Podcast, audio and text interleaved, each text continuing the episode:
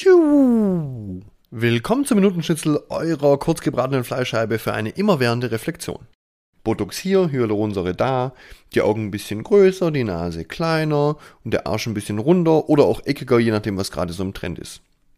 Also klar, das Äußerliche ist erstmal das primäre Merkmal, auf das wir uns bei der Partnersuche fixieren. Wenn wir Dating-Apps benutzen, reduzieren wir ganz grob erstmal auf das Äußerliche und im Regelfall war das früher auch so, wenn man auf Partnersuche die Bar abgescannt hat.